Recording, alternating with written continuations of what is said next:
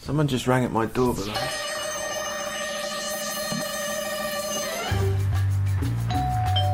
Donde me pongan un chuletón al punto, eso es imbatible.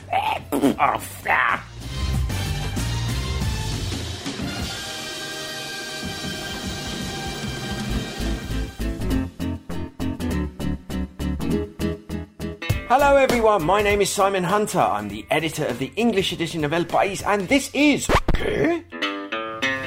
a Spanish news podcast from El País that will wax your board as Spain surfs its fifth wave of the global coronavirus pandemic.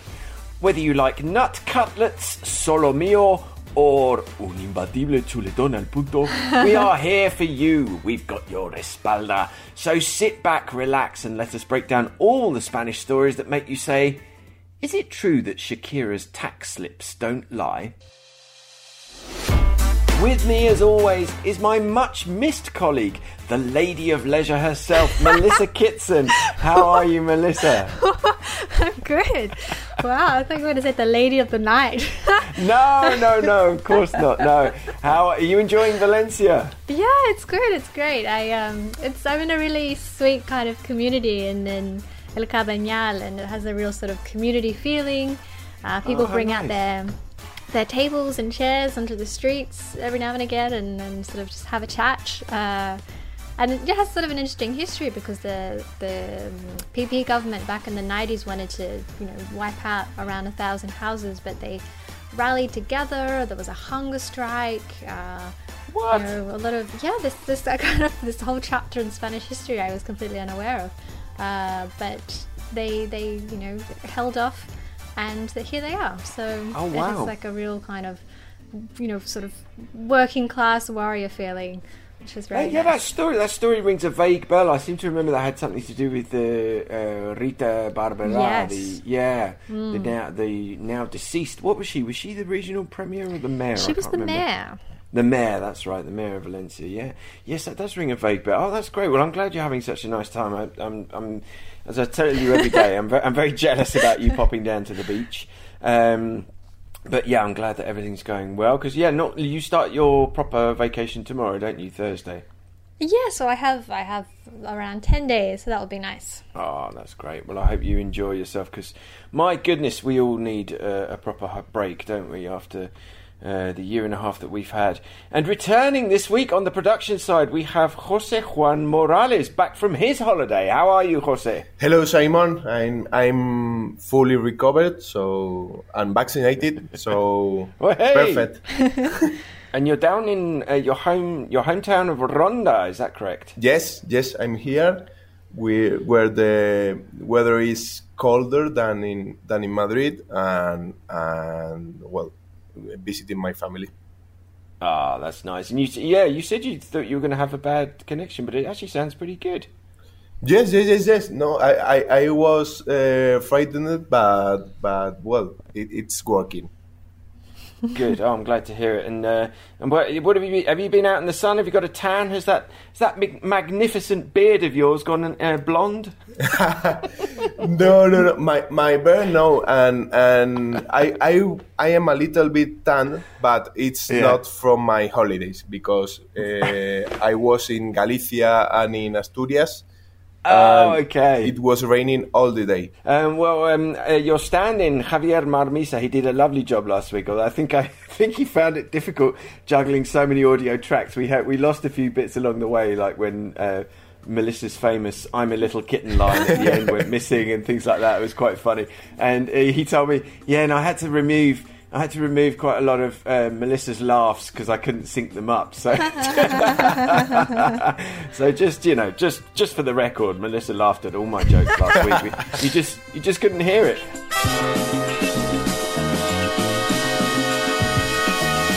Um, all right, so my news. Uh, well, I really need a holiday. I mean, we're going to talk about the coronavirus, obviously, but uh, I'm starting to get a little bit concerned about the situation and about what it's going to mean for holidays and um, the summer itself. I, I had this, and I kind of broke this gently to my wife because I knew exactly how Rossa was going to react when I said to her, "Look, you know, just so you know, because we're supposed to be going to a hotel." I was like, "Look, you know, this is the situation. Things are starting to get a bit worse. Maybe we should reconsider. Maybe go to a, uh, you know, get a get a house with a pool instead of going." And she just like immediately was trying to shut me down and like, "No, I'm going on holiday." She's very very set on our on our planned holiday down in Cadiz. And at one point, she, she said to me, You're worrying about things that haven't happened yet. And I was like, Yes, that's the whole point of this conversation. I'm trying to tell you about things that could be happening in the future. Um, so I don't know about you guys, but I'm certainly uh, certainly feeling a bit concerned about what uh, what the summer's going to hold in Spain and the UK, of course, where they just seem to have given up. And you know, let's not even start on the scenes on Sunday for the football, uh, the Euros final, which was oh, which was so painful. I'm not even gonna. I'm not even gonna dwell on that. Um, last week I had the dinner at the ambassador, the British ambassador's residence, which was really, really nice. So amazing to be with people again, do something social. Um, I found it so exciting because not only have I, you know, not only have I been wearing pajamas for about a year and a half, um, and you know, was a, a, chance to um, dress up, but it was just uh, just so nice to do. I mean, that literally is the first thing that I've done since the uh, since the pandemic hit. Uh, uh, uh you know that style. Um, I met the ambassador in person, Hugh Elliott. He's very very nice chap. He's massively tall, uh, a lot taller than, than he looks in pictures uh, and videos that I've seen of him so far. We spoke to Hugh last year when the pandemic was just um, hitting and I, I, was supposed to interview him this week, but that's had to be put back, unfortunately. But uh, hopefully, we shall do that in September. So fingers crossed for that. Um, as always, I invite you to get in touch on Twitter. You can find me at Simon in Madrid. My DMs are open. You can also email us at englishedition at elpais.es. Um, the technical problems that we've been having with the podcast seem to have been ironed out, which is great. All the episodes are finally appearing um, both on Apple Podcasts and on Spotify. Although on my, I found on my Apple Podcast app, I didn't get a notification of the last episode, and also it didn't appear in the recently added. So I don't know what's going on there, but you may have to kind of manually seek them out. So um, just look for episodes uh, on Thursday afternoon is probably the best time. I we're only going to do this week and next week before the summer break, but. Um, yeah, hopefully you'll find all the episodes now. I heard from um, Joe at Joseph Carney on Twitter. Um, he's got a few emoticons in here, so I should be using my emoticon voice. Um, see previous episodes to to, um, to find out what all that's about. Uh, at Simon in Madrid, just listen to the latest podcast. Very good. Thumbs up. The idea about summing up politics here would make a great episode. I'd like to hear Matthew Bennett being interviewed on that one grinning face. Yes, so that idea got a few um, uh, uh, thumbs up from people of us kind of really going in and um, breaking down Spanish politics. So we might do that next week, or we might leave it for next season. But yeah, Matthew would be a great person to um, to get on the case with that. If you're not following him already, then do. Uh, he's at Matthew Bennett on Twitter. We also heard from one of our original podcast heroes, uh, which is Mr. Alan Jones. He says, uh, That was a really interesting kid podcast last week. I've got to say, I absolutely agree with Simon about the quality of the football coverage. Awful wall to wall advertising. It really was. It was horrible. Uh, and the discussion about bilingual schools between Joe, Has, and Simon in Madrid was fascinating. My own peripheral experience of this my wife used to teach kids from a bilingual school, is that it's a good idea, but the teachers just aren't up to it yet. Both my kids are bilingual, and like Joe's daughter, the younger one, can do a hilarious Spanish accent in English and an equally amusing English accent in Spanish. One last thing the background music on Melissa's pieces. Don't, please, just don't. It adds nothing. It's one of the things I hate about certain Spanish TV programs. The background music is so distracting, it makes understanding much more difficult.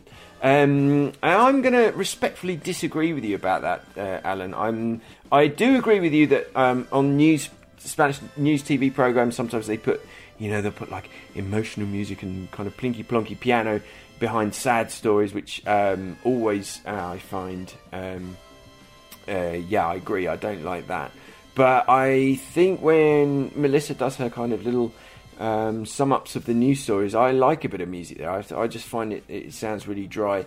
without it. So I think we're gonna we're gonna carry on. Of course, the point, you know, the tough thing to do, and this falls to Jose, is to pick the right music. You know, you don't want anything that's too too distracting. But I, th- I, I would say that uh, on balance, we we normally um, get it right. So sorry, Alan, that's going to continue for now. But I take uh, your feedback on board. And of course, we've heard from Chris Thompson, and as usual, his email is a wild ride from start to finish. So here we go. Strap yourselves in, everybody. Hola a todos, todas y todos. A long while ago, I suggested to you that journalists know things which, after the fact, they, you report as though they were common knowledge, but at the time, they, you failed to mention. My Spanish is far from imperfect, never mind perfect, but I listen to the radio news, watch the TV news, and read print news. Did I know that three ministers were there in government with Pedro Sanchez because they had stood with him against Susana Diaz? Did I know that now she is politically dead and buried, those ministers could safely be put out to grass? Did I know the names of the people in La Sala de Máquinas until their being replaced was newsworthy? Will I ever hear their names again? Did I know that the government was on the edge of total meltdown? How is it that everyone else knows these things and I don't? And anyway, where did the new ministers come from? It's as though Boris were to choose the leader of Burnley District Council as the next Chancellor. How do these people get a look in? Who notices them? And what happens when someone goes? When Pedro Duque became Science Minister, for instance, our town mayor was the next on the list for Alicante, so he got to be a diputado. This was because Duque resigned as an MP, uh, but continued to serve as a minister. Now that he's out, does that mean he can be a diputado again, and our mayor will have to go back on the town payroll, or will Duque have to go and see if either Branson or Bezos have a job for him? Your tagline is something about keeping we dazed and confused up to date. Time to make good on the words and give us the background that others fear to tell. Uh, he goes on for a bit longer, but I cut out the last bit. Uh, he signs off with his usual El abrazo varonil virtual y campestre de siempre. So thank you that uh, for that, Chris. Now you're right. Yeah, our tagline is something about keeping the dazed and confused up to date. Um, and I think really the cut and thrust of that uh, missive is, you know, we, we need to go into a bit more detail uh, about all the sort of um, inside baseball elements of Spanish politics. So, yeah, I mean, as I mentioned, I think we will do a podcast where we take a really deep dive into that. But it's an interesting, you know, it's an interesting argument. I mean, a story like that, you know, really, really kind of going into all the detail of the cabinet reshuffle. It's one of those stories where it's a very worthy story for us to do, and I agree that it does have a place for us to do. And I'm talking more about, you know, doing it as an article rather than speaking about it on the podcast. But it's also one of those stories that um, not a huge amount of people are going to read. I mean, it's one of those stories that is definitely probably definitely not of interest um, to a reader outside of Spain, and of questionable interest to a reader inside of Spain, especially at the moment with the pandemic going on um, and so much uh, other news. Um, so yeah, good, the nice feedback there, Chris, and something we'll bear in mind. Um, other stories this week, my goodness, we had the steak wars, which I was alluding to at the start. that was when the consumer minister suggested that Spaniards uh, should eat less red meat, and all hell broke loose. Um, there were also developments in the investigations into this alleged homophobic killing of Samuel Luis in Galicia. Uh, we've done a great uh, feature video which we subtitled about a Senegalese migrant nicknamed Ali, who's now a, pie, a master paella maker. Yum. Uh, we did another feature about these um, two Spanish taxi drivers who became millionaires without leaving the house, which is really interesting. Uh, Shakira is he- heading towards a full trial in Spain for her tax evasion case, although, I mean, she's already paid back the amount and I'm guessing that some kind of deal will be done before uh, before it goes to court, but let's see.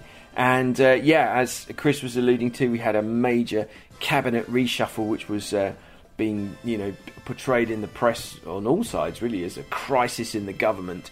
Um, but definitely, you know, Pedro Sanchez looking to do uh, a bit of a sort of borrón y cuenta nueva uh, in in the government, which was um, pretty interesting.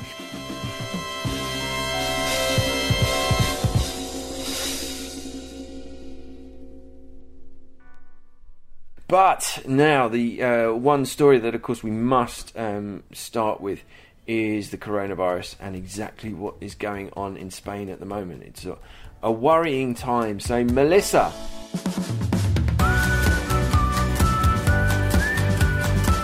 Let's drop in the music. and why don't you give us a, a, bit of a rundown of what's going on uh, with the pandemic? Yes, well, the, the big news is that Spain's regions have started to reintroduce coronavirus restrictions. This is because their incident rate has spiked to 436 cases per 100,000 inhabitants, the highest figure since February. As we discussed last week, the surge in cases is linked to infections among young people. The incidence rate among the 20 to 29 age group is more than 1,400 cases, but in some regions it is even higher. In Catalonia, for instance, one in every 40 people in this age group currently has the coronavirus or has contracted it in the last two weeks. The spike in cases has prompted the Catalan regional government to reintroduce restrictions. Last week it closed indoor nightclubs, and this week it announced it would limit private and public social gatherings to 10 people and shut down all non-essential activity at 12:30 a.m.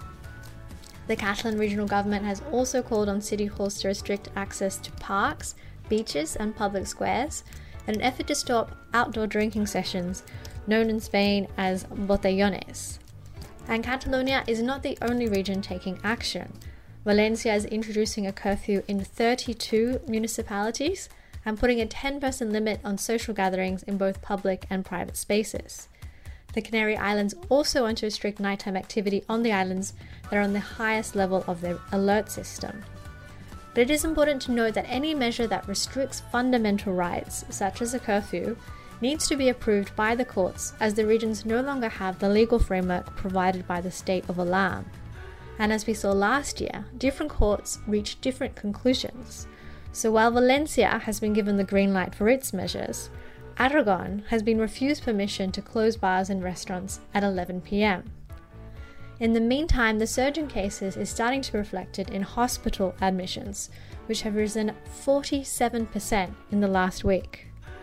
Although young people tend to have less serious cases or be asymptomatic, one in every 100 people under the age of 30 will end up in hospital, according to health authorities. The situation has highlighted the importance of the vaccination campaign. In Andalusia, 72% of COVID patients in the intensive care unit are people in their 50s and 60s who did not want to get their shots, according to the regional government. According to the latest figures, more than 22 million people are fully vaccinated in Spain, the equivalent to 44% of the population. But the rollout is happening at different speeds. While the Balearic Islands opened the drive to the 16 to 29 population weeks ago, La Rioja is still vaccinating the 35 to 39 age group. In response to the rise in cases among young people, many regions have opened up the drive to the under 30s. But others, such as Galicia, have decided not to make any changes. The Premier of Galicia said most youngsters in the region will not be vaccinated until September or October, arguing you can't tell a 35 year old that they are less of a priority than a 25 year old. Meanwhile, in another move aimed at curbing contagions, the Health Ministry has announced that it will approve a decree to allow COVID tests to be sold at pharmacies without a prescription. But whether these measures will be enough to stop the spread of infections or whether tougher restrictions will be needed remains to be seen. Excellent, thank you, Melissa. Yeah, very good summary. Uh, that that thing about making COVID tests available is interesting. It's uh, you know this kind of seems crazy that they weren't already. I was talking. My parents have made it to Spain to look after the kids for a couple of weeks, and they were telling me about how in the UK you can basically go and pick up COVID tests for free um, from pharmacies, um, and that's been the case for a while, uh, which seems like a very good idea. So again, it's one of these things. It's one of these, you know, there's sort of certain systems in Spain are so, so kind of regimented, and you know we still have this pharmacy. Who misses? You know, how many British people who live in Spain miss Boots? You know, having like a, a, a kind of one-stop shop chemist that you can walk into. Uh, instead, here we have to go to pharmacies, and they're so expensive. The pharmacies here, um, but uh, yeah, and you know, one of the obviously the side effects of that is that uh, we're not being able to get COVID tests um, freely in this way. So it's good that they're being made available, but perhaps a bit late. Rate.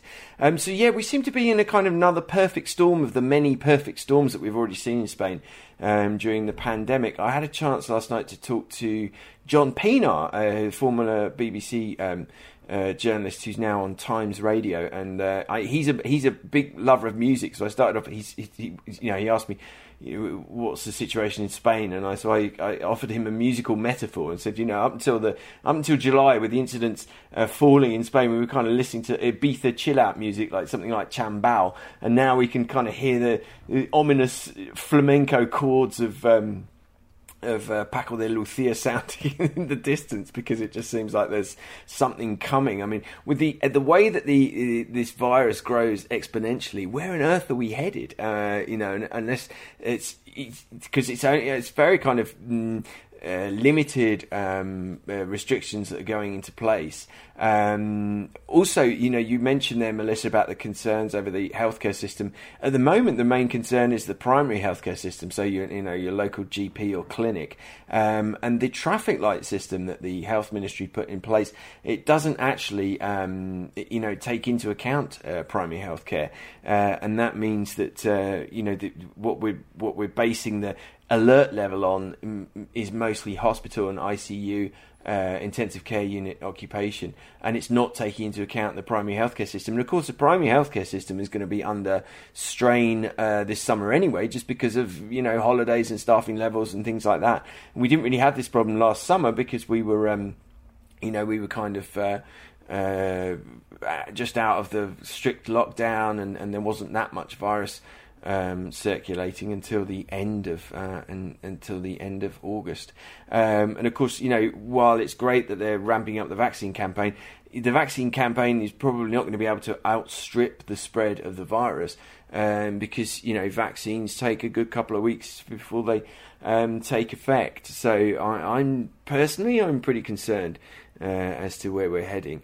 Um, the good thing is, as we mentioned last week, is that the Spanish authorities are not taking the same route as the UK. And you know, while the Spanish government, the central government, has been too slow to react in plenty of points or uh, you know um, moments of the pandemic so far, uh, I don't think it will be too long before they take you know concerted action across the country if uh, we continue to see um, you know this this this spike that we're seeing. I mean, Spain once again, as we ran a story earlier this week, Spain once again is topping the topping the tables in the European Union in terms of um, infection rates, which is very concerning. But um, one story that we did this morning, that we published this morning, which I thought was really interesting, was about the um, some. It, we included some figures about vaccination take up because this week France and Greece are introducing um, some you know requirements. So basically, you know, if you want to go, if you want to carry on working in a care home in France, for example, you're going to have to be vaccinated. Otherwise, you won't be able to work and you won't get paid. Um, and basically, this story that we ran this morning was very interesting in that showed that. Um, the vaccination take up among healthcare staff and also those working in senior homes is over 90%. I mean, some regions weren't able to offer um, the exact figures or they didn't want to, um, but most, even if they didn't, most uh, kind of, you know, confirmed that, yeah, we're talking about rates of around 90%. And also that, you know, that extends to the general public. We're seeing really, really high um, take up rates among the public, which is very, very positive. I mean, that means that, you know, uh, provided that uh, all of this virus running through the uh, population at the moment doesn't lead to a new um, strain that's resistant to the vaccines, that, you know, by the end of the summer, hopefully, um, we're going to have a really, really high rate uh, in terms of the, the percentage of the population that's been vaccinated in Spain. Um, and that will hopefully um, mean that we're you know we are in a much better situation um, by the end of the summer than we are now. So let's see what happens. I mean, I'm sure we'll talk about this again next week, and then you know we'll come back to it in the podcast after the summer and see where and see where we are. But um, yeah, talking about needing a holiday, I just need a holiday from writing and worrying about the coronavirus. It'd be really nice to take a couple of weeks off and uh, just kind of try and disconnect a little bit, and hopefully not get locked down in our hotel room, which is my greatest fear uh, at the moment. Right, okay, so let's move on to another story, an international story uh, this week. Uh, the protests that broke out in Cuba, which are very, very interesting. But uh, what we're going to look at here is um, the effect that that has had uh, in Spain and in particular in Spanish politics. So, cue the music.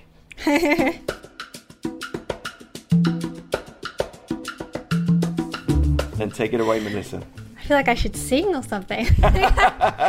No, no, no, you're fine. All right. Well, as you say, there were huge protests in Cuba last Sunday. Thousands of people took to the streets to take part in what were the largest anti government protests the country has seen since the 1990s. The protests were sparked by the country's extended electricity blackouts and shortage of COVID 19 vaccines that quickly escalated into demands for freedom and political change. Around 100 people were arrested, including Spanish journalist Camila Acosta. The demonstrations have not only had an impact on the Cuban government, they've also sent ripples through Spanish politics. The Conservative Popular Party and the far right Vox have accused the government of not taking a strong enough position on Cuba. Spanish Prime Minister Pedro Sanchez said that it was evident that Cuba was not a democracy, but stopped short of calling it a dictatorship. He said that the Cuban people had the right to decide their future without interference, and that it was up to the international community to support this process. The leader of the Socialist Party also said that the police crackdown on the protesters was unwarranted and called for the release of Acosta. But this was not enough for the opposition. The Popular Party condemned Sanchez's so called silence and said it would propose institutional declarations demanding an end to the repression of the communist dictatorship. Ciudadanos, or citizens, also told Sanchez don't be mousy or mellifluous when it comes to openly condemning measures of repression against the freedoms and rights in Cuba. The attacks are aimed at exploiting the differences within the government, which is led by a coalition of the Socialist Party and the anti austerity Unidas Podemos. Unlike the socialists, Unidas Podemos has typically been more supportive of the Cuban government. Following the protests, one of the party's deputies said, I don't think Cuba is a dictatorship, and pointed to the devastating effect of the US blockade on the country's economy as one of the reasons for the protests. The opposition quickly jumped on this statement and argued that Sanchez was being weak so as not to offend his coalition partners. Meanwhile, Unidas Podemos has called on critics of Cuba to also denounce the repression in Morocco and Saudi Arabia. With tensions continuing to simmer in Cuba, parties in Spain are keeping a close eye on how the situation can be exploited for their own political gain. Excellent. Thank you very much, Melissa. Yeah, I mean, so this is another perfect storm. One commentator po- pointed out that uh, the effect of um, the availability of 3G and 4G networks and subsequently access to social media uh, has really made a difference in Cuba, and it's uh, allowing um, res- inhabitants to. You know, organise themselves uh, in a way that uh, you know just would would have been impossible. You know, um, less than um, five years ago. Um, more connections with Spain, as you mentioned, with the ABC journalist um, uh, was detained by the authorities in Cuba. Also, Spanish photojournalist was beaten and bloodied on Sunday in the in the um, in the protests. And uh, Dina Stars, uh, who's a, a, an independent journalist in Cuba, she was actually detained by the Cuban security forces as she was being interviewed live on Spanish TV by uh, Marta Flich. Um, so go and seek that out on Twitter if you haven't seen the, the footage of that. It's pretty extraordinary. Um, we uh, El País has got an excellent journalist out there, um, Mauricio Vicente. He's he's so experienced. In fact, at one point, I think I seem to remember he was actually expelled from Cuba because he was annoying the authorities so much. So he was obviously doing his job properly. Uh, so I hope he's staying safe. We'll be running more stories by him uh, for our USA section. So um, look out for those. As for the Spanish politics, I mean, yeah, un- unsurprisingly, this is falling down party lines. Vox, the PP, and Ciudadanos are slamming the government for not condemning the repression of uh, the protests and for not calling the regime in Cuba uh, dictatorship. You had the um, after the cabinet reshuffle, we've got Isabel Rodriguez as the new government spokesperson. She wouldn't go so far as to call Cuba a dictatorship, but then the Unidas Podemos deputy Aina Vidal was saying that it uh, definitely isn't. Um, Pedro Sanchez did a TV interview yesterday. He said that uh, it's evident that Cuba is not a democracy. So they're kind of, you know, tiptoeing around it, being very careful the language that they're using, depending on what party they are from in the coalition um, government. It's also interesting to point out that you know what's happening in Cuba is is yet another kind of side effect of the pandemic because of the effect that it's had on the uh, local economy because of um, tourism. I mean, 18 months into this coronavirus pandemic, it really does feel like not only are we going to be living with the virus for a very long time.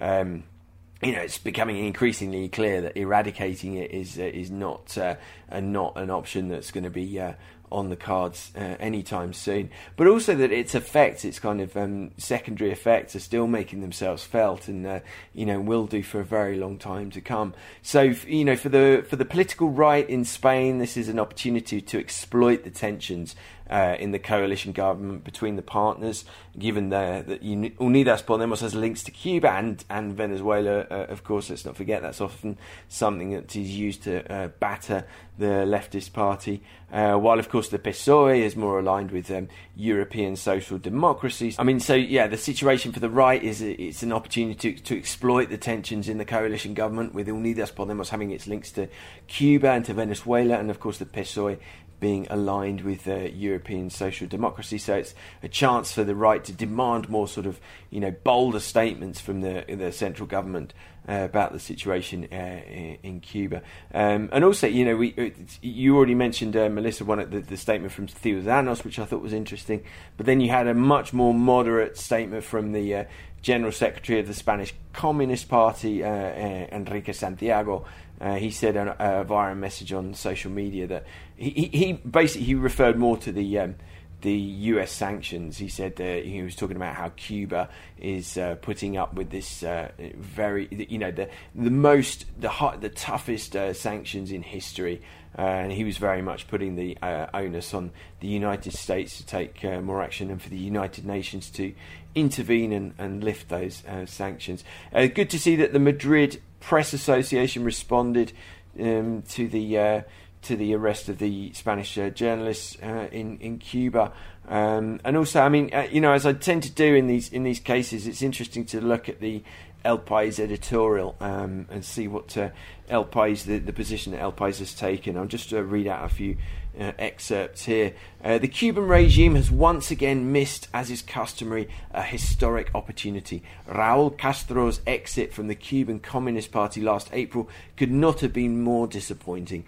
In these months, nothing has changed and everything has worsened. That was made evident by the protests that shook up the Caribbean island on Sunday. As much as the Cuban regime is now looking for external enemies, their widespread and spontaneous nature has exposed the depths of which people are fed up. Uh, the change towards a full democracy is a moral imperative, and it is a challenge that demands the weight and cohesion of the international community. Spain and the EU must act without delay in the face of the immobile strategy of the US the main regional player. It is necessary for mobilization to accompany the democratization that is up to the Cubans to see through. A common front is needed, one that goes beyond geostrategic and economic interests and places the centre of action on a people devastated by poverty and lack of freedom. It is only by thinking of Cuba and democracy that the problem will be resolved. All right, well, interesting stuff. Uh, that is no doubt a story that we will also be coming back to uh, in the future. But for now, let's wrap it up there. Episode 8 of Season 5, recorded on the 14th of July 2021. My name is Simon Hunter. I'm Melissa Kitson. And this was ¿Qué? A podcast that tries to explain what happens in Spain to Chris Thompson. This is an El País production. It was recorded in Madrid, Valencia, and Ronda with So International under the expert guidance of Jose Juan Morales. You can listen to Qué on your favorite podcast app. You can also request it via Alexa, Siri, or your Google Assistant. We'll be back next week with a brand new host of issues. Thank you for listening. Adios! Ciao!